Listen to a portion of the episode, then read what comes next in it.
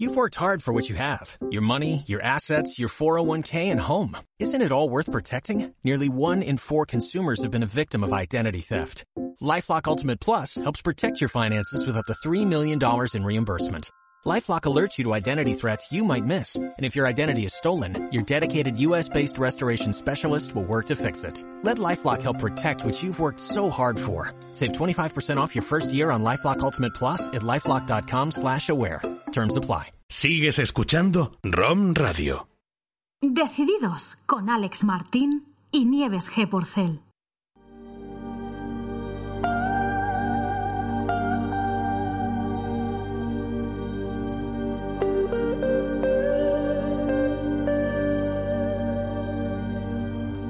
Los negocios de éxito venden lo que tienen para ofrecer. Disponer de millones de potenciales clientes no basta si al final nadie saca la cartera del bolsillo y dice, me quedo uno. El proceso de ventas empieza con potenciales clientes y acaba cuando un cliente paga. Sin venta no hay negocio. Los buenos negociantes se ganan la confianza de sus potenciales clientes y consiguen que piensen que vale la pena pagar por su oferta. Nadie quiere tomar decisiones equivocadas ni que se aprovechen de él. Por eso las ventas consisten en ayudar a los potenciales clientes a entender lo que es importante y convencerlos de que usted es capaz de entregarles lo que promete. El proceso de venta termina con un cliente nuevo e ilusionado y con más dinero en el banco.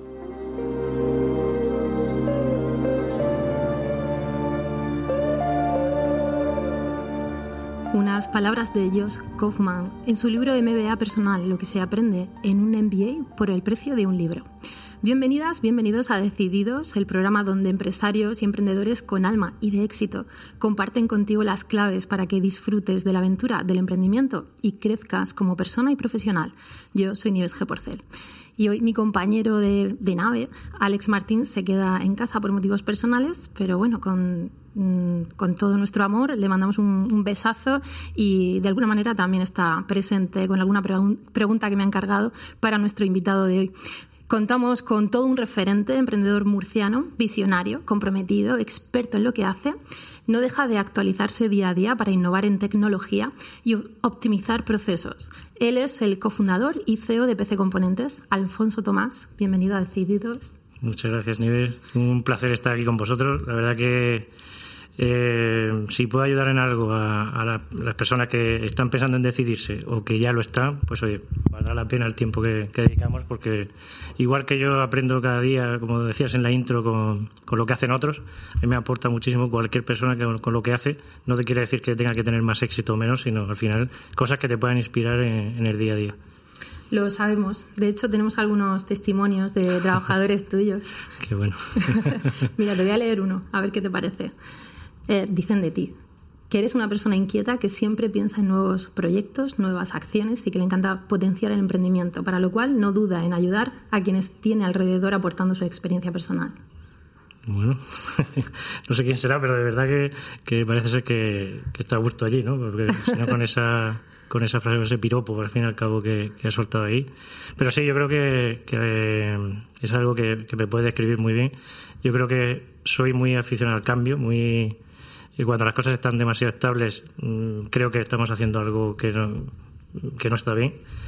Y en ese sentido, pues sí, yo creo que hay que motivar a otros para que, porque al final eh, allí somos ya 450 personas. Todo uno solo no lo puede hacer y tiene que confiar y delegar mucho en, la, en las personas, ¿no? Entonces, para eso también hace falta poner esos retos y hacer a la gente que se decida afrontarlos también. Aparte de todo esto que ya hemos dicho y que han dicho de ti trabajadores tuyos, ¿cómo te definirías a ti mismo? Difícil pregunta, pero a ver, yo diría una persona muy normal, o sea, sería la, la primera descripción. Luego, inquieta, si quieres. Habría que ver que es normal para ti. Bueno, es muy normal, que, sea, que no, yo no destaco en nada, yo no he destacado nunca ni en los estudios, ni en, sin embargo, pues sí creo que, hay una parte muy importante que es especializarse en algo, o, enfocarse, mejor dicho, que especializarse en algo, ¿no? Que al final cuando quieres hacer algo, que pongas todos los sentidos eh, puestos ahí para que al final de eso tenga algún resultado, ya sea con la familia, sea con, con en cualquier aspecto personal que pueda ser, no solamente en el trabajo. Tú estudiaste informática. Correcto. ¿Llegaste a terminarla? No llegué a terminarla y eso es algo que tengo ahí clavado porque en su día, bueno, yo mm, cuando estudié la carrera, pues era empezábamos en primero año de ingeniería informática y era un poco la historia de la informática, ¿no? Y, y por otro lado, pues ibas descubriendo que en aquel momento nacía Internet y era como los dos polos, ¿no? Todo lo que era la parte más de innovación en aquel momento y, lo que era la historia de la informática que, que un poco aburrida, ¿no? Eh, estar cada día escuchando pues cómo eran los lenguajes de aquella época, que sí, ensamblador, Pascal, todo, no por meterme en aspectos técnicos, pero al final era algo mm, que no motivaba demasiado a seguir, ¿no? Y, y, en aquel momento pues había como un grupo de gente que, que estaba haciendo cosas diferentes, lo que eran las primeras páginas web, eh, y eso, pues la verdad que fue un cambio radical. ¿eh? Yo ya dejé de, estudiar, ahora que mis padres se lo he contado años después, pero dejé de hacer la carrera. Mientras tanto, hacía sí que estaba estudiando mucho la parte de, desarrollo web. Eh, dejé la carrera, me metí en un ciclo de formación, o sea, de grado superior, de, de formación profesional, hice el grado de desarrollo de aplicaciones y a partir de ahí, pues eh, intentar hacer por mi cuenta trabajos, de a partir de conocí a mi socio haciendo esos trabajos por cuenta ajena y eh, bueno, no sé, te, podría contar ahí un... ¿Y cómo iniciaste tu carrera como emprendedor junto con Francisco?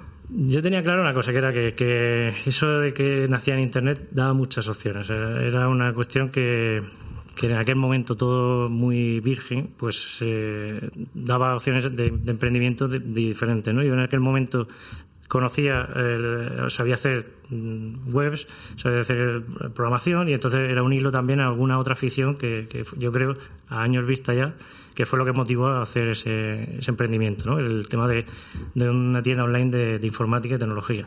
2005. 2005, sí. Empezamos dos años antes, pero el proyecto como tal ya nació en 2005. ¿Y por qué venta online en ese momento y de componentes, no? Que ¿Cómo, ¿Cómo, eran tus cajones cuando eras pequeño en tu casa? En tu bueno, todavía los tengo, todavía los tengo. Mi, madre todavía no los saca. Que habían componentes y cables ahí, ¿no? Solo cacharreo, cosas que, bueno, para mí es como un museo, ¿no? Cuando voy y lo abro, digo, madre mía, lo que hay aquí, de, algún día lo, lo, pondré, ¿no? Pero era esa parte de, de intentar adquirir hardware que era muy complicado, incluso eh, en grandes ciudades era complejo de, encontrar en stock las cosas para llevártelas de inmediato. ¿Y venta online por qué? Cuando nadie creía en ese momento en la venta online o todavía estaba...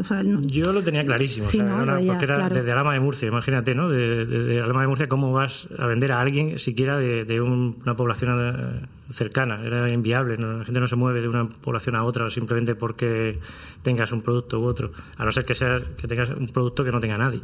En aquel momento era mucho de, encontrar esos productos que no, estaban en ningún sitio y intentar acercarlos al consumidor.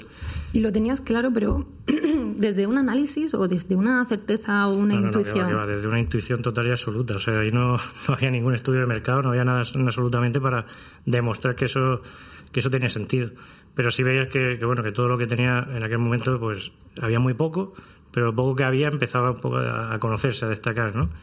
y fue un poco lo que nos dio esa oportunidad de crecer, porque nosotros sin ese lo que se hoy en día se lleva de inversiones, de, de fondos de inversión, de capital riesgo, de todo, sin tener eso nos permitió afrontar e ir creciendo muy poco a poco para hoy en día poder aspirar a, competir con grandes gigantes. De una forma más orgánica. En, aquella época el contexto os, lo permitía, ahora pues están los grandes no Ahora ya que está todo muy posicionado, muy maduro, es, yo digo que ahora mismo es prácticamente imposible. ¿Y cómo te sientes a la vez, al ser uno de los principales competidores de, de una multinacional como Amazon o del corte inglés? Bueno, somos competidores a nuestro, eh, nuestro tamaño, nuestro, sector, y demás, porque dentro de todo lo que mueven ellos, al final nosotros somos una pequeña parte, pero mucho orgullo, sin duda, y, mucha responsabilidad al mismo tiempo. O sea, nosotros cuando hemos ido creciendo en personal y en, esa responsabilidad que vas adquiriendo con, las personas que, entran en la empresa, pues al final tienes que hacer las cosas muy, muy bien para que eso siga la rueda girando, ¿no? ¿Qué cosas hicisteis bien? ¿Qué decisiones eh, fueron un punto de inflexión en toda la andadura de PC Componentes? Yo, si tuviese que elegir alguna, diría la reinversión. Fue, ha sido clave. Nosotros desde el primer día teníamos clarísimo que, que no queríamos eh, entrar en. No queríamos ni sabíamos que se podía. O sea, en aquel momento nosotros no teníamos esa conciencia de, o esa formación de, emprendedor que, que, pueda haber hoy en día y ni siquiera mirábamos si había eh, o necesitábamos inversión para crecer. Sabíamos que, que íbamos creciendo en un ritmo que era muy sano, muy eh, incluso a veces demasiado grande. Y eso hacía que a veces tomásemos decisiones que eran sobre la marcha. En aquel momento era casi que intentar dar el servicio lo mejor que podíamos y ir tapando todo lo que podíamos, ir madurando el negocio de poco a poco, que eran unos crecimientos muy grandes. ¿Y cómo, fue creciendo la plantilla? ¿En qué momento empezaste? Llevabais dos años, en 2003, ¿no? Ideando todo esto, en 2005 os lanzáis. ¿En qué momento dejáis de ser Fran y tú y ya ampliáis plantilla? Casi al principio, casi al principio, eh, porque ya necesitábamos eh, mantener un servicio técnico, necesitábamos la parte logística que empezase ya por lo menos a preparar esos pedidos y casi ya desde el primer año ya fuimos tres, cuatro personas. Segundo, tercer año fue incrementándose 10, 12, 20, 25, pero hubo un gran crecimiento a, través, curiosamente, de la crisis. a, través de, a, raíz de, de la crisis yo creo que la gente se concentró mucho más en precio, buscaba más, no es que nosotros destacásemos siempre por precio, no queremos destacar, queremos estar siempre en, línea con el mercado y ofrecer un servicio diferenciador, pero en aquel momento sí que había una diferencia entre retail, lo que es la tienda física e Internet muy grandes y ahí fue para nosotros un boom de crecimiento. O sea que la crisis, lejos de, amedrentaros, lo que hizo fue dar, hacer un boom ¿no? de explosión y, crecimiento y habéis pasado pues a tener 400 trabajadores. ¿cuántos? 450, sí. 450, trabajadores y una facturación de casi 400, de 403 creo que ha sido oficialmente, por ahí andará, pero bueno, todavía tenemos que confirmar, pero en, ese, en esos rangos nos movemos. Enhorabuena. Muchas gracias. ¿Alguna vez soñaste con dirigir una empresa de semejante tamaño? Que, diría otra cosa. Si mentiría, diría otra cosa. Al final son, te vas curtiendo sobre la marcha prácticamente, vas haciendo las cosas que es lo mejor posible que crees que puedes hacerla y al final, bueno, pues si el resultado llega, bienvenido sea y si no, pues aprender y a, reaccionar. ¿Realmente hubo, mm, crees que hubo un factor de suerte o que yo creo suerte más que suerte. O que, o que, no es tan normal y hubo mucha inteligencia y mucha intuición. Yo creo que hay una frase que, que no sé quién la dijo en su día, pero que la, me la grabé a fuego, que es que la suerte es cuando se alinea la, capacidad con la oportunidad, ¿no? Y, nosotros fuera una oportunidad, pero estábamos ahí para, para afrontarlo. Es decir, eh, Internet nació en un momento, ahora, como digo, sería muy difícil, pero además tengo que estar preparado para poder hacerlo. ¿Habría algún nicho de mercado, algún, algo que, algún mercado que se pudiera explorar ahora mismo, ahora que viene una crisis, ¿no? Para esos emprendedores que están en casa, que están iniciando algún proyecto, pero a lo mejor tú has identificado alguna carencia o algo que se pueda eh, pues, pues, dar, ofrecer a la gente y, quizás eh, crecer en estos momentos que vienen, que dicen, de crisis. Seguro que hay cientos de oportunidades que al final son adaptaciones de, innovación que se van produciendo. Al final, cada cambio, cada evolución precisa de nuevas soluciones. Y yo creo que ahí siempre hay oportunidades. No hay que ver la cantidad de startups que van haciendo cada día, que van aportando pequeñas soluciones. Sí que es cierto que al final son muy de nicho, pero que si le dan una escalabilidad grande, eh, son negocios muy potentes. Pero, claro, eh, intentaría hay un problema, creo que con, grandes empresas que intentar competir con las cuatro o cinco grandes que hay a nivel mundial se vuelve complejo. Ahí ya, ya no es solamente capacidad, sino mucha financiación. Financiación y supongo que el mercado y el tiempo irá también diciendo quién se queda, quién se va, quién siempre. cambia. Al final hay una evolución, creo que nunca en la historia ha habido empresas que duren de por vida y al final se trata de ir evolucionando en el tiempo. ¿Te sientes a gusto coordinando y dirigiendo a tantas personas? Eh, sí, sí, sí, me gusto. Eh, hay una responsabilidad ahí detrás, hay una eh, difícil. Eh, al final, yo creo que dentro de, las empresas la parte más compleja es la gestión de personas, porque no es algo que se enseñe en ningún sitio, no hay un manual de usuario para cada persona. Llegará. algún día. Pero es difícil, ¿no? Al final, cada persona tiene una personalidad, mejor dicho, totalmente diferente a otras y y en ese sentido, pues eh, una forma de gestionar con una persona puede ser muy, muy mala y con otra persona totalmente válida. ¿Crees que en algún momento se te ha podido ir de las manos con, con alguna persona? O...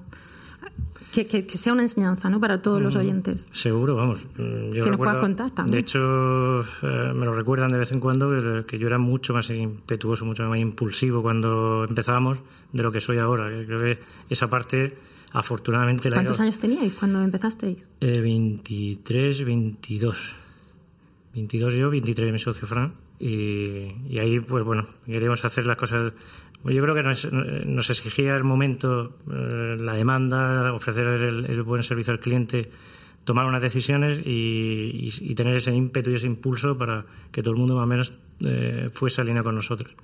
Y esa impulsividad, comentabas que, te generó algún Sí, en cierto momento, evidentemente, creo que, quizás las formas o en un momento dado con alguna persona, tal, pues siempre acabas arrepintiéndote con el tiempo y decir, joder, que a lo mejor con esta persona no, no haber sido, no haberle dicho esto, haberse dicho de otra manera, o eh, eso he ido puliéndolo, espero que ya eso no me vuelva a pasar, pero sí, al final... Al final entrenándote un poco en la asertividad, ¿no? En conectar con esa persona, entender y saber comunicarte pues para que, por lo menos decir las cosas entiendo con firmeza, pero eh, sin dolor. Intentar conocer también que, que, que, eres tú mismo responsable de que eso llegara a ese punto. Al final es que si haces las cosas bien desde un principio, se comunica bien, se gestiona bien, no llegas a esa, esa parte.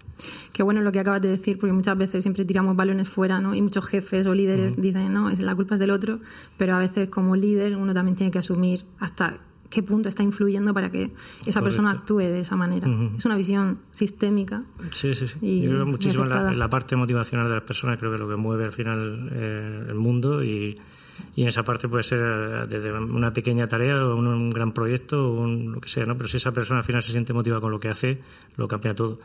De estarlo a no estarlo o incluso eh, odiar su trabajo, odiar a su jefe, odiar eso puede cambiarlo todo.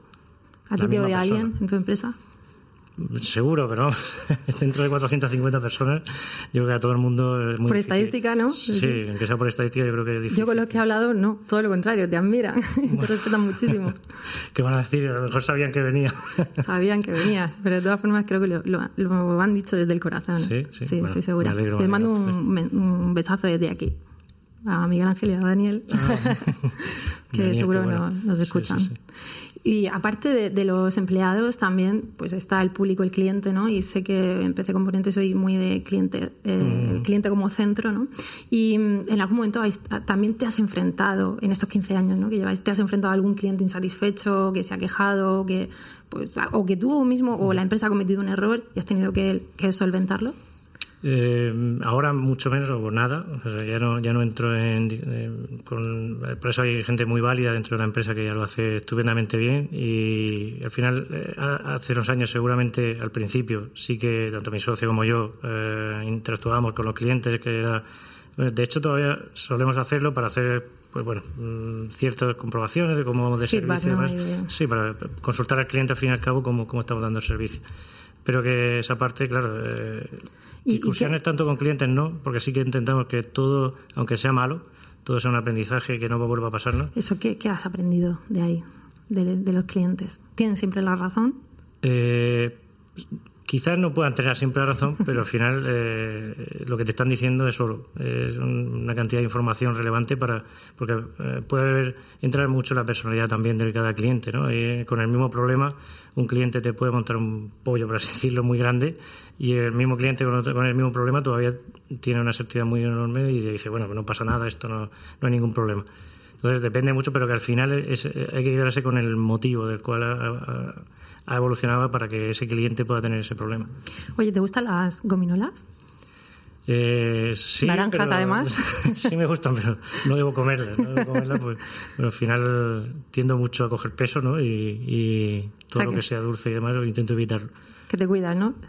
qué remedio, qué remedio. Qué remedio, pero en, vuestros paquetes. sí, sí, sí, claro, Ahí la sorpresa es. Eso es algo que intentamos que la experiencia siempre sea que no termine solamente en la caja fría, una caja que no dice nada, ¿no? Que siempre haya una, una continuación a esa experiencia de recibir el paquete y que, que encuentre algo, ¿no? Hemos hecho ahí.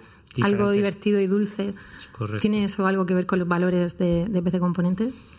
Pues quizás directamente no, pero sí el el, sorprender. El sorprender, la experiencia de, cliente para nosotros es la clave de todo. El, que amar al cliente, eso es uno de nuestros valores. Amar. amar, amar, Al cliente. Amar al cliente. Nosotros tenemos esa parte como que, además de estar, que eso sirve de poco, ¿no? Los típicos carteles por, la empresa y demás.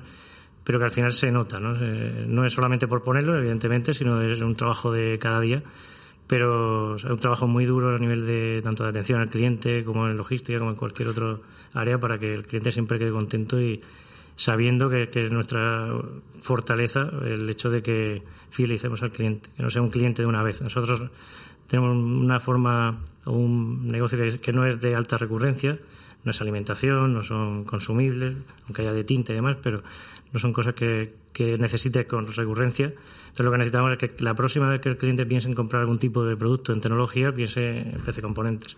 Me, me trasladaba a mi compañero Alex, eh, que se ha quedado con las ganas de también de estar aquí, de, de, hacerte algunas preguntas, pero la más importante para él era ¿qué producto es el que más se, vende en PC Componentes? Buena pregunta. Eh, en producto te puedo decir la categoría. El producto es exacto que va cambiando muy a menudo. Pero más o menos por dónde anda la cosa. Eh, si hablamos de producto, seguramente nos iríamos quizás con seguridad algún teclado, algún ratón de primer precio, de esto de Logitech, de, de, andar por casa, un poco de utilitario, ¿no? Si hablamos de categoría, eh, eh, nosotros tenemos mucha venta en, portátil. En portátil, smartphone, televisión, mm, todo, todo lo que va a, través del PC, componentes, periféricos y demás pero para la parte de portátil y smartphone serían dos familias muy, muy core para nosotros. ¿Cuáles son tus valores? Valores, bueno, buena pregunta. Yo me quedaría con pocos y, buenos, ¿no? En lugar de tener muchos, yo creo que que uno ellos sería eh, o intento dentro de la medida, porque esto al final son cosas muy subjetivas, en la parte de la, de la humildad, ¿no? Dentro de, de, y dentro del puesto también entra mucho esa, esa parte, por sí. Yo intento ser que esa sería otra, quizás sería la parte de, liderar con el ejemplo, que, esa es otra de las que tenemos. Yo he intentado reflejar, eh, o hemos intentado mis socios reflejar nuestros valores en, en la empresa liderar con el ejemplo yo creo que es la clave dentro de lo que hacemos allí. Intentamos que todo lo que eh, hagamos nosotros sea lo que queríamos que, hiciesen los demás y viceversa. al final no, seamos, eh, no estén desalineados demasiado los, departamentos o las áreas de cada parte. ¿Y qué valores crees que, comentabas, ¿no? que, también están dentro de la empresa? ¿Qué más valores eh, habéis trasladado tu compañero, tu socio y tú a, PC Componentes? En efecto, cascada, ¿no? Desde que empezasteis hasta ahora.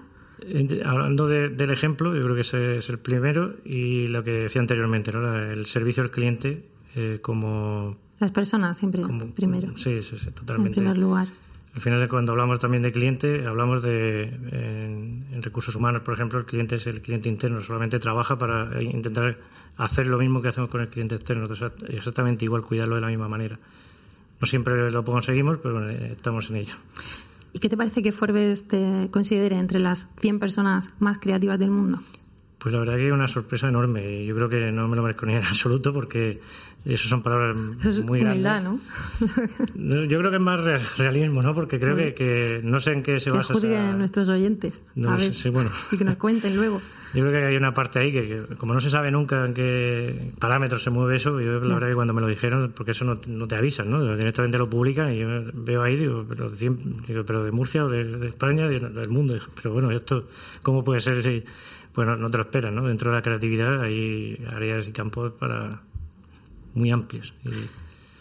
Y, además de podcast, ¿qué escucha Alfonso Tomás? Bueno, Escuchar, veo muy poca tele, eso muy, muy poco. que sepas que durante toda la entrevista me estás contestando a preguntas que te iba a hacer. Genial, ves poca tele. Pero tienes tele en casa seguro, sí, sí, claro, claro, claro. Tenemos tele y veo lo que puedo, lo que pasa es que priorizo o me gusta, no priorizar, yo creo que, también me gusta más el tema de, los podcasts, lo que comentabas, escucho muchísimos. El otro día intentando hacer un poco de estadística, solamente van 300, 400 horas solamente en lo que llevamos de del verano pasado para este, porque fue ahí cuando puse una aplicación de... Y va muy relacionado también con el tema del deporte. Intento que, asociarlo de alguna manera para... Eh, deporte no es que sea un, fanático del deporte, lo tengo que hacer porque al final es salud, pero intento compaginar los deportes y, escuchar el podcast para, intentar, pues, bueno, que por lo menos esa parte de sufrimiento sea más leve. a sufrimiento. Sé que sales a la montaña con la bici, ¿no? Correcto, sí, sí. Dos o tres veces entre semana. Dos o tres veces por semana. Intento hacer natación también, que ya me compré o adquirí. En, natación puedes ponerte también los auriculares. Ahí los ah. tengo, ahí los tengo. Me miran como un bicho raro, pero bueno, yo ahí voy con... no escucho nada, que me meto debajo del agua y se escucha perfectamente. Y voy, voy recomendando a la gente, digo, porque la natación entre una piscina y los deportes, para mí, por lo menos, más aburridos que pueden existir. Porque no, puedes socializar, bastante tienes con un poco con sobrevivir, ¿no? Cuando llevas una hora en la piscina ya. Y por lo menos tener esa, esa parte de, de, pues, de aprendizaje o de, de, ocio, que muchas veces lo considero más. ¿Cuántas horas trabajas al día?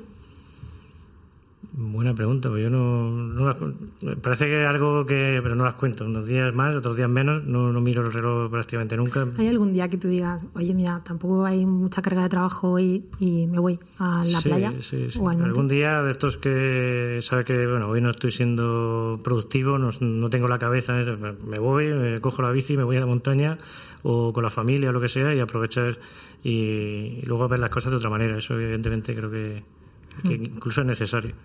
Totalmente. ¿Consigues relajarte alguna vez? Sí, bueno, menos quizás de las que sería saludable, pero sí, sí. intento entender lo posible. Creo que me relaja mucho el tema de la piscina, con, escuchando eh, esos podcasts de, emprendimiento, de, gente que, ha hecho cosas, más grandes o más pequeñas, ¿no? pero gente que ha hecho algo que, que, te puede servir de inspiración o de probar o de cosas de ese. Pues seguro que muchos oyentes tienen la curiosidad, igual que yo, de saber qué móvil llevas y qué ordenador usas. Pues bueno, ordenadores que uso muchos, porque tengo uno en mi casa, tengo un portátil, tengo el de, trabajo, pero bueno, tampoco es una cosa que el, ordenador uno normal, que ya dejé de programar hace mucho, dejé de jugar hace mucho, entonces no necesito gran cosa, además casi todo lo, lo que tengo son herramientas en cloud, de la nube. Entonces, bueno, pues comparto mucho el, hardware, digamos, que ya eh, es lo menos relevante, porque lo tengo todo en, en la nube. ¿Alguna vez has comprado en Genius Bar o en MediaMark? Nunca, nunca. Bueno, miento, miento, perdona. Sí compré en MediaMark hace muchos años con una funda de, de cámara de, una reflex, que tenía la primera que tuve. Pero nosotros no vendíamos en aquel momento ese tipo de material, ni, ni, la, ni la cámara ni, ni la funda. Vamos a hacer un juego para, para, terminar, ¿vale? Y tienes que elegir una opción de las dos que te voy a dar. ¿Café o té? Café. ¿Planificas o fluyes? Intento planificar, pero muchas veces fluyo. ¿Apple o Microsoft? Bueno, Microsoft. Diría otra quizás, pero bueno, Microsoft. ¿Linux? No Linux, pero quizás mucho la parte de Google, que ahora está ah. tirando mucho en tema de sistema operativo y demás. pero bueno, entre Microsoft y Google casi lo hago todo. ¿Bill Gates o Steve Jobs? A mí me gusta mucho más eh, Bill Gates por, por, una parte fundamental que es de, cómo ellos, eh, ese beneficio que quieren con la empresa, cómo al final lo utilizan para hacer cosas válidas para el resto del Filantropía. Efectivamente. Muchas gracias, Alfonso. Ahora seguimos contigo en la tertulia. Muchas gracias. Sigues escuchando Decididos con Alex Martín y Nieves G. Porcel.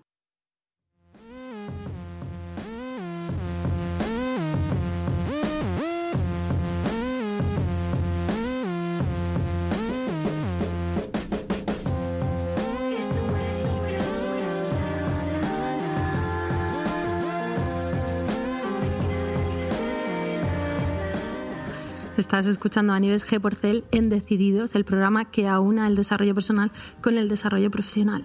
Continuamos en la tertulia con Alfonso Tomás y repiten como tertulianos Susana García Bernal, consultora y experta en recursos humanos y fundadora de Picture Grow. Hola, Susana. Hola, encantada de estar de nuevo aquí. Un placer. Y Roberto Crow, psicólogo, escritor y coach en habilidades directivas y últimamente se está especializando en el, el análisis de la experiencia de usuario. Hola, Roberto. Buenas tardes, muchas gracias. Antes de continuar de ver diferentes temas eh, que tienen que ver, pues eso, la experiencia de usuario y también el, del trabajador, ¿no? de cómo, cómo, estamos adentro y afuera de la empresa, me gustaría que Alfonso nos contase un poco para hacernos una imagen mental de cómo es la estructura de, negocio de PC Componentes, eh, cuántos departamentos hay, eh, el tamaño, cómo, cómo os comunicáis, en fin, un poco, y qué líneas de negocio hay. En PC Componentes tenemos eh, de memoria, te lo voy a ir diciendo, si lo voy enumerando y así no te... Pues tenemos departamentos, de, lógicamente, de IT, al final es donde un poco se. la sala de máquinas, ¿no? De donde nace la web, donde nacen los, procesos que hacemos internamente. Tenemos la parte de lo más de soporte, de atención al cliente.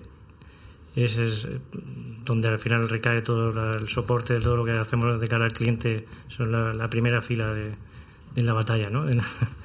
Luego tenemos la parte de postventa, que va muy relacionada con, con el de atención al cliente, que es donde se reciben todas las devoluciones, todas las reparaciones y se le da ese cambio al, cliente. Tenemos los departamentos de tienda, que evidentemente también son de soporte al cliente. El taller de montaje, que es digamos algo poco exclusivo que tenemos allí, que es eh, donde hacemos todos los ordenadores a medida que, el cliente quiere, tanto a medida como de, como de preconfiguraciones que ya tenemos. Está la parte también de marketing y producto, que es un poco donde nacen todas las ideas, donde las promociones, donde hacen toda la parte de, más de prescripción de venta.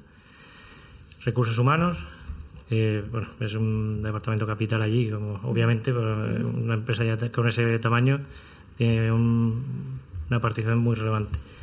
Eh, administración también, evidentemente toda la parte eh, gestión, contabilidad, todo eso es importantísimo eh, quizá algo que en, el principio no le damos tanta relevancia, pero luego al final eso es algo que de hacerlo bien a no hacerlo pues, hay una diferencia muy, muy grande. Toda la parte logística, evidentemente que, que tenemos una carga brutal ahí, son más de 100 personas, picos de 150, 200. Eh, que es al final el, el, nexo de unión con el cliente, el que hace el, desde la recepción del material hasta el envío al cliente. Y bueno, en principio creo que no me dejó ninguno. He enumerado todos. Eh, se me olvida, perdón. bueno, les mandamos un saludo a todos, los que formáis parte del equipo de PC Componentes. Y un gran equipo y ponéis al cliente en el centro. ¿Qué pensáis aquí los tertulianos de poner al cliente en el centro? primordial, ¿no? El tema de poner al cliente y al empleado, ¿no? Como has hecho referencia, referente antes en, en la entrevista, ¿no? En el centro de lo, que hacéis. Yo creo muy relevante porque también creo que eh, la competencia también lo está haciendo. Ahora mismo yo creo que se compite también con esa experiencia. Yo creo que un, dos tercios ¿no? de, de las compañías actualmente están poniendo al, al, cliente, al empleado en el centro y se va a convertir, yo creo que en una comodidad, ¿no? Todo el mundo lo va a hacer y no sé qué piensas tú, Alfonso, pero bastante relevante, ¿no? Sí, de hecho, hace poco leí un libro que hablaba del tema de experiencia de usuario y cómo al final es algo que el simple hecho de decir que estás trabajando en eso ya no es relevante porque es que todo el mundo está intentando mejorar ahí, ¿no? Hay que hacer las cosas muy, muy bien para que eso se note, ¿no? Dentro de un contexto de que todo el mundo está enfocado en el cliente, en satisfacer de la mejor manera posible y como cada día quiere un cliente más caro, porque es, así, al final eh, en digital mucho más, pues tiene que eh, incentivar de otra manera que es fidelizando, ¿no? que, ese cliente que ya ha sido una vez, que por lo menos vuelva, vuelva a serlo. Ha vuelto más exigente, ¿no? Porque claro, como todos estamos compitiendo ¿no? con esa experiencia, yo creo que el cliente sabe más lo que tiene que recibir, ¿no? Lo notas también tú, yo Totalmente. O sea, el cliente de hace 15 años al de ahora no se parece en nada. O sea, en nada. 15 años es una mm. barbaridad de tiempo que, ha cambiado mm. también otra barbaridad. Estamos hablando que, cuando empezamos, nuestro sistema de envío podía llegar a tardar una semana y mm. los clientes estaban contentísimos. Y, cinco minolas, a lo mejor. Y cinco, minolas. Importante punto de eso. sí, sí, sí. Y ahora son 24 horas y como tarde algo más ya, ya la cosa se complica. Exacto. ¿Cómo se pone el cliente en el centro? Para todo, vamos a imaginar que todos los que nos están oyendo, algunos tienen algo de idea de cómo es la, estructura de una gran empresa o, y también de, que, de qué es ser cliente céntrico, pero a lo mejor otros no, ¿no? Y bueno, pues para esos emprendedores o empresarios que están iniciando o están descubriendo esta, eh, estos formatos, ¿no? También para para dirigirse y hacer las cosas desde ahí. ¿Cómo es poner al cliente en el centro? En nuestro caso lo que intentamos es eh, básicamente eh, hacer mm, todos los top points dentro de, de Customer Journey Map. Nosotros lo que cogemos es cómo podemos hacer dentro de todos esos pasos de interrelación con el cliente, hacerlo lo mejor posible. Al final están muy claros, pero lo difícil es cambiar ¿no? esa ejecución, decir, en lugar de hacerlo de esta manera, vamos a hacerlo de otra. Mm. Esa es la parte digamos, de, poner al centro, en nuestro caso, en el centro. Sí, yo creo que todos esos departamentos también que has enumerado antes dentro de tu empresa que estén conectados, ¿no? Con, con, poner el cliente en el centro, el empleado en el centro, ¿no? Que todos hablen el mismo lenguaje, ¿no? Cuando y la estrategia, ¿no? Que, que tenga muy clara todas las estrategias en ese sentido. ¿Cómo le pedimos feedback? Feedback, pues eh, más que pedirle lo recogemos, porque nos lo mm. dicen. Afortunadamente eh, tenemos sistemas de encuestas, tenemos sistemas de recepción de comentarios y demás, y ahí pues eh, recogemos todo lo que nos viene, contextualizamos para intentar no ir a un comentario concreto, mm. sino a, una acumulación de, oye, pues por aquí puede ser que, que, hay una mejora evidente, mm. porque ya van varios que nos han dicho, porque si vamos en ese de intentar poner foco en aquello que es más relevante. Igual que tenéis eh, un público, un nicho de mercado y un público, unos clientes definidos a los que cuidáis, eh, también tenéis a vuestros trabajadores y en una empresa tecnológica de, este perfil, ¿a quién buscamos? Aquí para los también que estáis en recursos humanos, mm. aunque sé que a Alfonso le gusta ¿no? estar en las entrevistas presente y supervisar, conocer qué actitudes valoramos, qué talentos, aparte del currículum, ¿no? Sí, yo creo que sobre todo como todo alrededor nos está cambiando tan rápidamente y constantemente, todo el nivel tecnológico más, claro, obviamente a nivel digital. Yo creo que, em, digamos, talento que tenga esa curiosidad, esa adaptabilidad, esa eh, querer seguir aprendiendo, ¿no? Yo creo que es clave, adicionalmente a las competencias que obviamente se necesitan para para, para, poder hacer un trabajo y esa resiliencia ¿no? por el cambio. Yo creo esos, esos cuatro puntos, resiliencia, eh, adaptabilidad, seguir creciendo y seguir continuando el crecimiento personal y, la curiosidad. ¿no? Yo creo que son cuatro actitudes ¿no? que, que, cualquier perfil, independientemente de donde esté en la organización, tiene, tiene que tener. No sé si vosotros estáis de acuerdo. ¿Añadiríais alguno?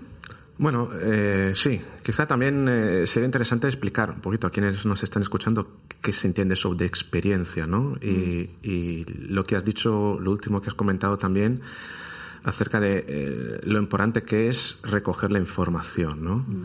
Yo creo que hoy en día la, batalla por el talento se libra precisamente en ese aspecto, ¿no? Mm. En ser capaces de recibir esa información, encontrar patrones, ¿no? Que no están escritos, leer entre líneas realmente lo que te está pidiendo el cliente y ahí donde eh, los empleados se convierten en clave, marcan la diferencia, ¿no?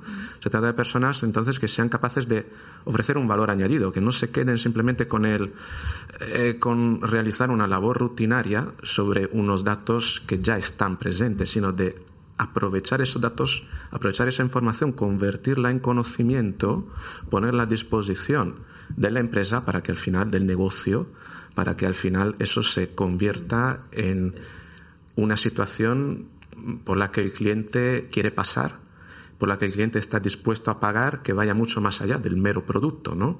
Sino que voy a ir a ese sitio porque el producto ya me lo da cualquiera, pero que me gusta cómo me lo están dando, cómo me lo están sirviendo ellos en lugar de otros, ¿no? Ahí está, yo creo, la clave, ¿no? Alfonso.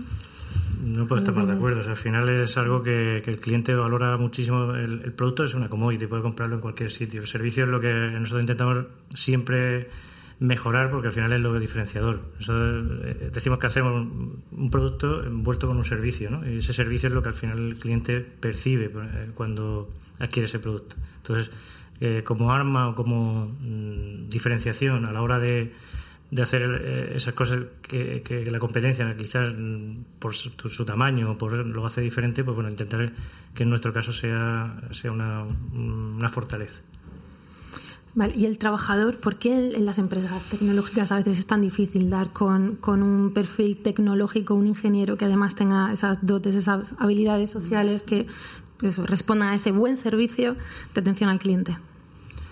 En el ámbito tecnológico, o sea, perfiles más digitales, más de... Mm. Ahí sí está complicado por, por el mero hecho de que eh, hay muy poca oferta. O te, ríes un poco, ¿eh? Sí, sí, sí, porque bueno, es nuestro día a día, ¿no? Eh, perfiles tecnológicos, pues hay mucha escasez. Eh, y encontrar entre la escasez encontrar como todo no pues hay mejores hay buenos y otros no, no tan buenos no entonces cuando hay una escasez el, es clave ¿no? la parte de selección y la parte de, mm. esa entrevista y ese conocimiento del candidato que, que sea lo, que, lo más alineado posible dentro de, de, lo que hay en el mercado. Porque esa es la parte dificultosa, ¿no? Y, Alfonso, trabajáis mucho en la empleabilidad de vuestros candidatos internos, entiendo, ¿no? Con esa escasez externa. Entiendo que en PC Components también trabajáis mucho al candidato interno, en, seguir desarrollándolo y... En hacerlo crecer. Y hacerlo crecer, sobre todo esas posiciones que a lo mejor son difíciles también encontrarlas externas dentro medida de nuestras posibilidades lo intentamos siempre. Ahora eh, se puede hacer mejor, evidentemente, pero es mm. algo que, intentamos mm. que toda aquella, aquella, persona que tenga aspiración a, crecer, a intentar eh, con una actitud positiva, evidentemente, porque hay que diferenciar un poco el crecimiento per se, porque al final mm. todo el mundo quiere crecer con que tenga esa capacidad para poder afrontarlo, para no crearle un trauma al fin y al cabo a esa persona. Yo aquí cuento con el testimonio de uno de sus trabajadores que él le ha hecho crecer, le ha ayudado, ¿no? Y dice, sabe escucharme, de ti, Alfonso, sabe escucharme, me ha dado su apoyo incondicional y siempre ha compartido conmigo su conocimiento para ayudarme a crecer profesionalmente. Sí, bueno, en este caso es que de los que comento, ¿no? Que tiene una actitud muy grande, una actitud muy positiva y al final eso, sin eso es muy difícil. ¿no? Ella con esa actitud ya puede tirar para adelante, formarse, apoyarse en la gente que quiera. Pero... ¿Y no te importa que eh, después de esa formación y, y, de apoyarlos tantos puedan volar ¿no? fuera de, de PC Componentes? Esa oportunidad existe, eso está ahí, ¿no? Pero esa, esa, oportunidad le va a llegar en algún momento. Yo, para mí sería un orgullo que esa persona, si no, si no podemos darle ese crecimiento dentro, que lo haga fuera. Mm, eh, al final, si, no, tarde o temprano eh, lo hará. Si no le podemos dar la oportunidad dentro. Y entonces, eh, ¿qué es la retención? A ver, vamos a hablar de engagement. Retenemos el talento, lo hacemos crecer y dejamos que vuelen. ¿En qué punto nos encontramos? Bueno, em, a mí me, me, da mucha curiosidad ¿no? esta palabra, ¿no? retención del talento. Siempre pregunto, ¿por qué hay que retenerlo? Es decir, el talento realmente si lo retienes, se detiene. ¿no?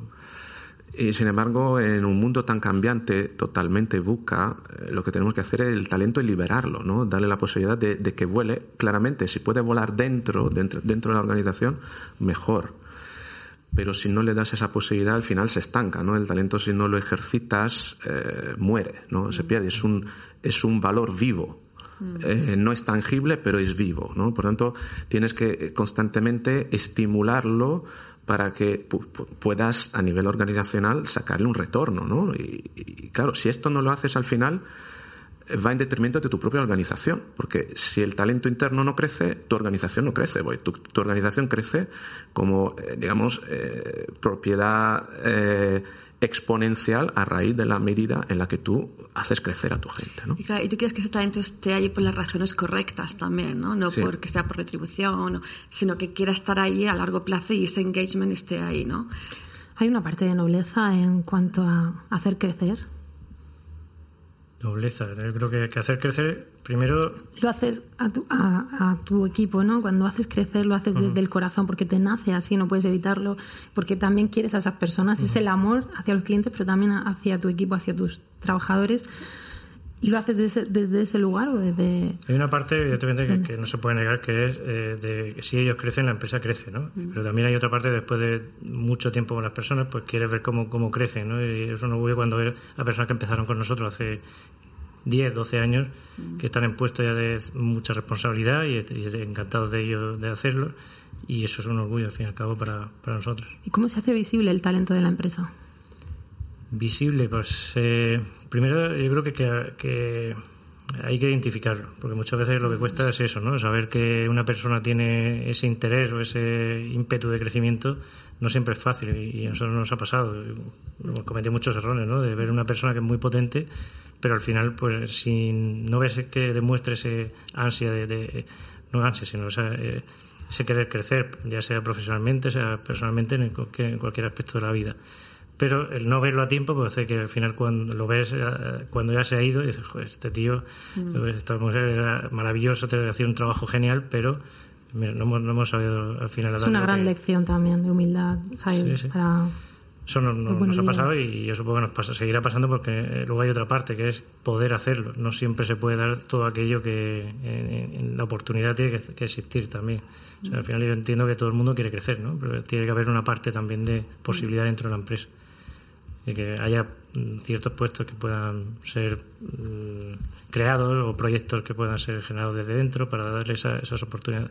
¿Cómo se prepara al equipo para el futuro, para los cambios que vienen, para las nuevas tendencias, nuevos mercados? En nuestro caso eh, hay una parte que es muy de evolución de la propia compañía. al final nos obliga a estar a ir primero en, continua formación. En, los demás, en las demás áreas igualmente. marketing evoluciona de una manera brutal, todo lo que es marketing, sobre todo digital, la gestión de productos, IT, no te quiero ni contar, hay entonces, obliga, hay mm, posiciones que ya lo obliga el propio, el propio puesto en sí, ya te obliga a, estar formado y, ahí a intentar acompañándoles. En otros, pues ir haciendo esas formaciones internas periódicamente, pero también para que se vaya viendo un crecimiento. Yo añadiría también a lo que Alfonso dice, eh, mucha comunicación y mucha transparencia, ¿no? A, nivel de estrategia, a nivel de dónde va el negocio, dónde lo vemos, lo bueno y lo malo. Porque a veces somos más, digamos, tenemos la tendencia a decir lo bueno solamente y luego hay sorpresas, ¿no? Pero yo creo que ser bastante transparente en cómo va el negocio, el futuro del negocio, los competidores, a nivel muy comercial y, a todos los niveles realmente, ¿no? Pero una transparencia con el empleado yo creo que eso ayuda bastante. Cuando, Roberto, Sí, no, fundamental. De hecho, a ver, una vez que tú identificas la persona con, con talento, la persona realmente eh, enganchada al trabajo, por así decirlo, ¿no? Por decirlo en un término, por decirlo en un término español, ¿no? Em, luego son ellas mismas que te van a decir hacia dónde va la empresa, ¿no? ¿Por qué? Porque tienen ese interés de, de, de ir más allá, ¿no? Lo peor que puedes hacer en ese caso es no escucharles. ¿no? Por lo tanto, es clave tener un liderazgo transparente y permeable, sobre todo, a esa información. Y volvemos a lo que estamos diciendo antes. Recoger información, sacar patrones y tomar decisiones. Antes se hace con el cliente, ahora se hace también con los, con los empleados. ¿no? Y quiero añadir también que si luego al final lo que estamos buscando es una experiencia de cliente, difícilmente un empleado que no está contento sea capaz de proporcionar a un cliente una experiencia feliz, por así decirlo. ¿no? Yo añadiría también la experiencia con los candidatos incluso, ¿no? Antes de ser empleados, yo creo que hay una parte, lo mismo que hacemos un mapa de clientes, un mapa de empleados y vemos la experiencia que tienen ellos, yo creo que añadiría el paso antes de que, de que sean empleados, ¿no? Incluso los candidatos, especialmente en, cuando estamos hablando de todos los perfiles digitales y lo difícil que es contratarlos, ¿no? El, el, el, um, el intentar mejorar la experiencia antes de que lleguen a nosotros es fundamental también. Totalmente. De hecho, eh, yo creo que no hay que olvidar una cosa que el candidato, eh, antes que todo, es un potencial cliente. Sigue siéndolo. Hoy en día, eh, de hecho, mm, mal sería como organización si no entiendes que tus empleados son tus clientes, ¿no? que compran tus, tus productos. ¿no? Por lo tanto, de alguna manera, mm, bueno, oye, mira, no le seleccionas, pero a lo mejor acabas vendiéndole un ordenador, ¿no? Exacto. ¿Cómo eran tus primeros clientes, eh, trabajadores, empleados? Los primeros, bueno. ¿Y esas primeras entrevistas? Eh, Me imagino estarías ahí. Yo creo que no había ni entrevistas. En aquel momento eh, era una necesidad imperiosa de, sacar el trabajo adelante. Como te decía al principio, crecíamos muy rápido, demasiado rápido, incluso para hacerlo de una forma ordenada. Y había entrevistas que eran de prácticamente, oye, ¿cómo te llamas? ¿Sabes hacer esto? Eh, ¿Puede empezar mañana? Sí, pero pues... Venga. Muy, muy, muy... ¿Siguen, en la empresa? ¿Cómo? ¿Siguen ellos? ¿Continúan con vosotros? Sí, sí, muchos de ellos sí. Y a ver, la mayoría eh, ha ido creciendo sobre la marcha de una manera y eso ha sido algo que ha salido de ellos. ¿Y cómo ha ido evolucionando? Tú, que has sido testigo de esa evolución de, bueno, pues de pasar por contratar a alguien por necesidad a oye, vamos a, crear un protocolo, una... Eso te lo va dando la, necesidad también y sobre todo la, oportunidad de contar con gente especialista ya en la materia, responsables de recursos humanos, eh, responsables técnicos de selección, donde al final aportan pues, todo su conocimiento y, se hace ya de otra manera totalmente diferente. Mm. Y ahí coincido que, que hace falta una parte más de, sobre todo en, en aquellos perfiles donde hay una demanda brutal y poca oferta, pues que al final es como, de alguna forma le estás vendiendo tu servicio, ¿no? Entonces, Entonces, atraer ese talento es, imprescindible. Mm. Hacer la cosa bien desde el área de employer branding y demás es, eh, imprescindible para que esa parte funcione y que por lo menos sepan eh, siquiera que existes. ¿Hay mucha gente que quiere trabajar en PC Componentes? Pues no te sabría decir si mucho o poco. Yo sé que, tenemos... ¿Atraéis el talento de las personas? Intentamos hacerlo de la mejor manera que, sabemos o podemos y sí que tenemos bastantes solicitudes. Ahí está la parte más de, de necesidades concretas en un momento dado y que se junten la oportunidad nuevamente de, de que haya esos perfiles. ¿Y cómo los cuidáis? La experiencia de empleado. Dentro de nuestras posibilidades, repito, intentamos hacer mm, lo mejor posible, pues medidas como las que tomamos hace unos años de crear un comedor eh, allí para todos los trabajadores con comida subvencionada, que intentar que los horarios sean lo más flexibles posible. en la gran mayoría de, áreas tienen ese horario flexible. Tienen también la posibilidad de teletrabajar en algunos de ellos. Eh, todos los departamentos también tienen, pues, de alguna manera el eh, la posibilidad de, formación en un momento dado, de, son todos sus responsables, son, mm, o les exigimos a los responsables que nos den los planes de formación para todos los, empleados, para ir, para ir completando esos, esos planes anuales de formación, que en unos casos pues, salen mejor, en otros peor, pero bueno, eh, eso intentamos que, sea algo también a la hora de, ese engagement. ¿Qué otras medidas se pueden hacer aquí a los tertulianos que también forman parte de recursos humanos? Y, de la formación. Bueno, en el tema de experiencia de trabajo, de trabajador, ¿no? es muy importante cómo gestionas los sistemas de recompensa. Eh, a través, por supuesto, de cómo tienes eh, identificado también el liderazgo, ¿no? los estilos de liderazgo. Porque estamos viendo que hoy en día con las aplicaciones eh, y con un mundo tan tecnológico, las personas son cada vez más dependientes del like cada vez más dependiente de esa recompensa que aunque sea momentánea hace mucho. ¿no? Ayer estaba leyendo que, por ejemplo, en, eh, los sistemas de em, las máquinas tragaperras, por así decirlo, ¿no? los, eh, las slot machines, los sonidos incrementan el poder de adicción al juego. ¿no? ¿Qué quiero decir con esto? Eh, bueno, los sonidos son una recompensa, ¿no?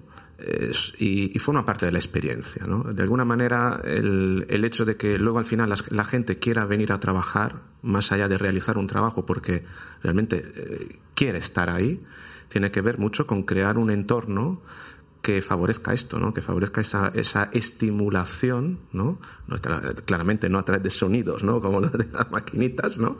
pero sí es cierto que a través del reconocimiento, a través de cómo las personas se reconocen entre sí incluso, no necesariamente un reconocimiento vertical, sino horizontal, favorecer que las personas se, eh, se retroalimenten, eso hace mucho, crea ese espíritu corporativo de identidad que al final te permite decir en este caso, ¿no? Que ese componente lo llevas tatuado, ¿no? Por así decirlo. No sé, Susana, ¿qué piensas? Totalmente de acuerdo contigo. Yo luego, quizá también a nivel cultural, el, el, tener una cultura en donde puedas cometer errores, ¿no? Y que, y que todos aprendamos de ello y mejoremos, ¿no? Yo creo que esta mejora continua y el no tener miedo, ¿no?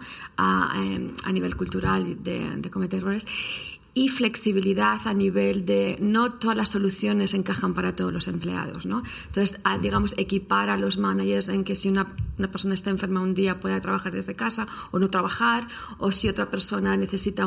Um, no lo sé, una silla distinta, más cómoda, que tengan todas las herramientas para, digamos, customizar ¿no? las necesidades de los empleados. Yo creo que soluciones generales para todo el mundo ya van, van siendo menos ¿no? Eh, las que son ah, efectivas pero sí un paquete de ellas para que los managers puedan, digamos, utilizarlas como, como puedan y sean necesarias. ¿Creéis que, mm, vale, estamos hablando de cuidar al, la experiencia del cliente, la experiencia del trabajador, bueno, los CEOs o los fundadores de las empresas, ¿no? El en tu caso, pues una gran empresa que ha ido creciendo, pero en, un origen era muy pequeña, era una pyme como hay muchas ahora.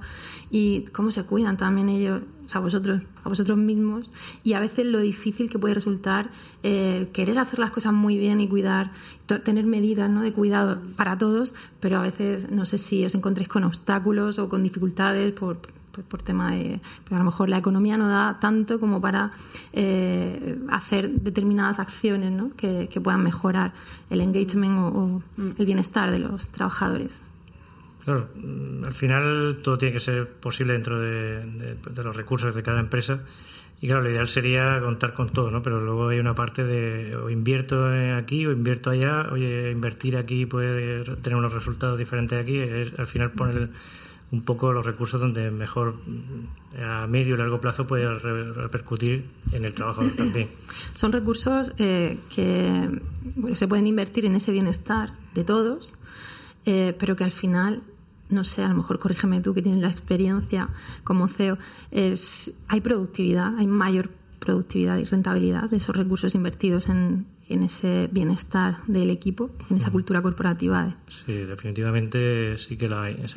cuando mantienes esa motivación, para mantener una motivación que, como yo creo que hay que despejar todo el ruido que pueda haber alrededor, incertidumbres, todo, de aportar seguridad y luego que haya ese reto, ¿no? que, la persona vea como un reto el trabajo que está haciendo, que tenga la posibilidad de medirse esa misma persona con respecto a lo que se espera de ella, que no sea juzgada por alguien que simplemente subjetivamente le dice cómo, cómo funciona un día y al día siguiente dice lo contrario, sino que tenga esas métricas, por ejemplo, de su trabajo para, para poder medirse.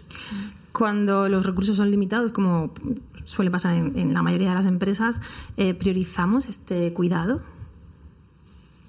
Quizá no tanto como, como se debiese, pero al final es, como decía un poco, ¿no? Los recursos donde puedes y donde no puedes. Siempre hay veces que quieres hacer cosas, pero hacer números, ¿no? Y al final, y sobre todo cuando ya tienen un volumen, quizás las, cosas que van más a persona concreta, más que a grupo, pues suelen salir bastante más, más caras, ¿no? Y, más difíciles de, implementar. ¿Creéis que se podría, podría cambiar la situación y, y invitáis o animáis a la gente a que invierta en ese cuidado de, de sus trabajadores, de su capital más importante, capital humano. Yo ya digo que por supuesto que sí. Y que sea creativo, ¿no? A la hora de que hay cosas que se pueden hacer que a lo mejor no tienen coste o el coste es muy bajo, ¿no? Ser creativo en ello. Totalmente. Una planta si no la riegas no mm, crece. Mm.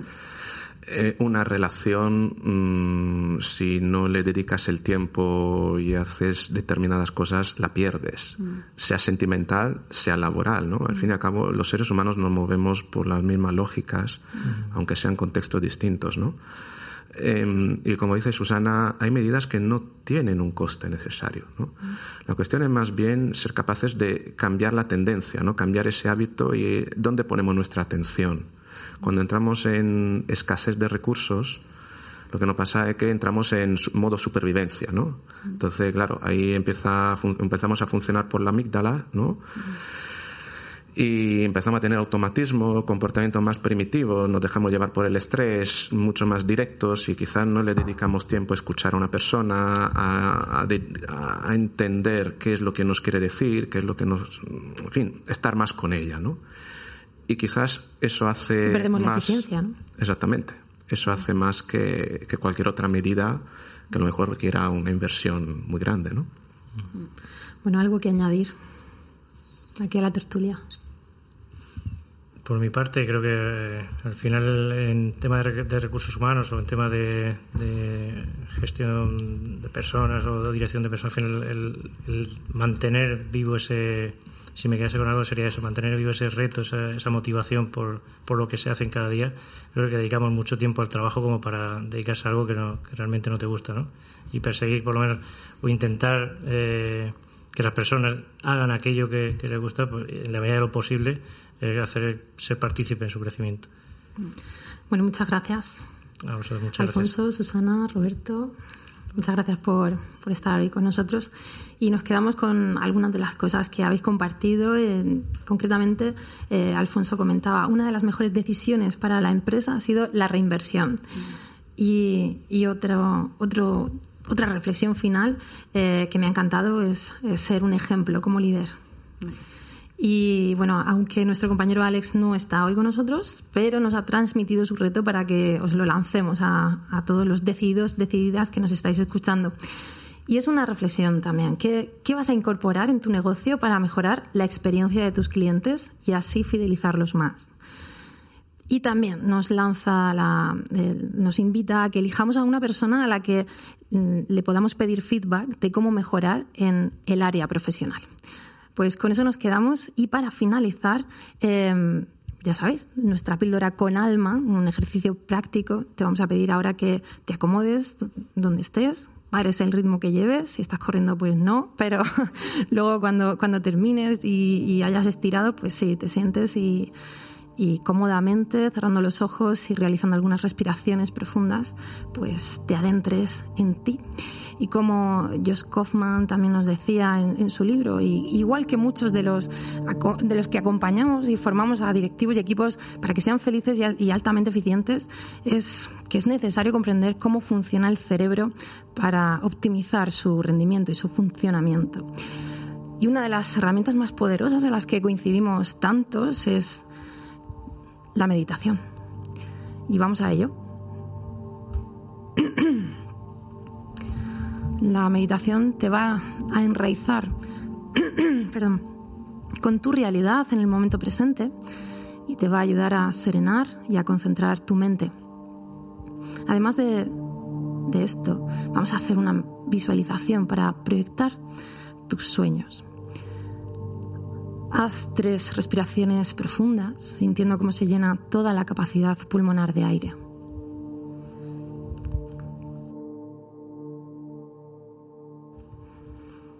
Date cuenta de tu posición.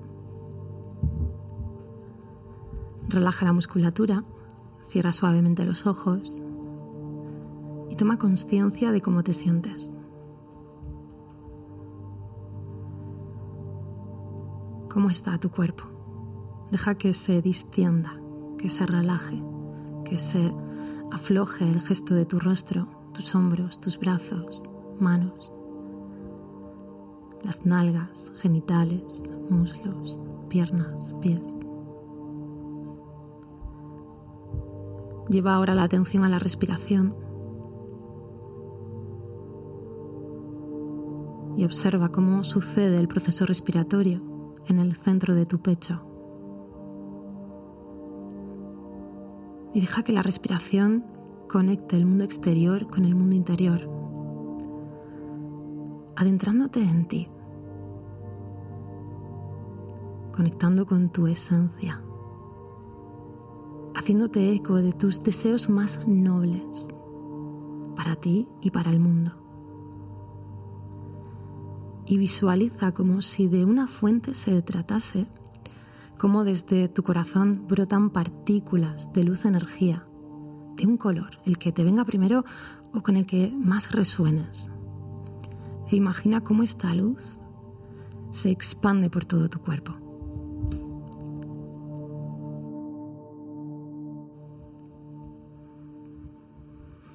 Y desde ahí proyectas tus dones y virtudes más genuinas hacia afuera, como inundando y expandiéndolo por todas partes, dejando que resuene en consonancia con el universo.